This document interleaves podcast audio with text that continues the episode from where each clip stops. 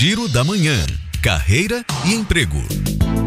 Seguem abertas até 3 de março as inscrições para a seleção do curso superior de Tecnologia em Gestão de Turismo e Desenvolvimento Sustentável da UFBA. São 200 vagas para servidores estaduais e municipais e empreendedores que atuam no setor e têm ensino médio completo. Detalhes no site cead.ufba.br ou setur.ba.gov.br.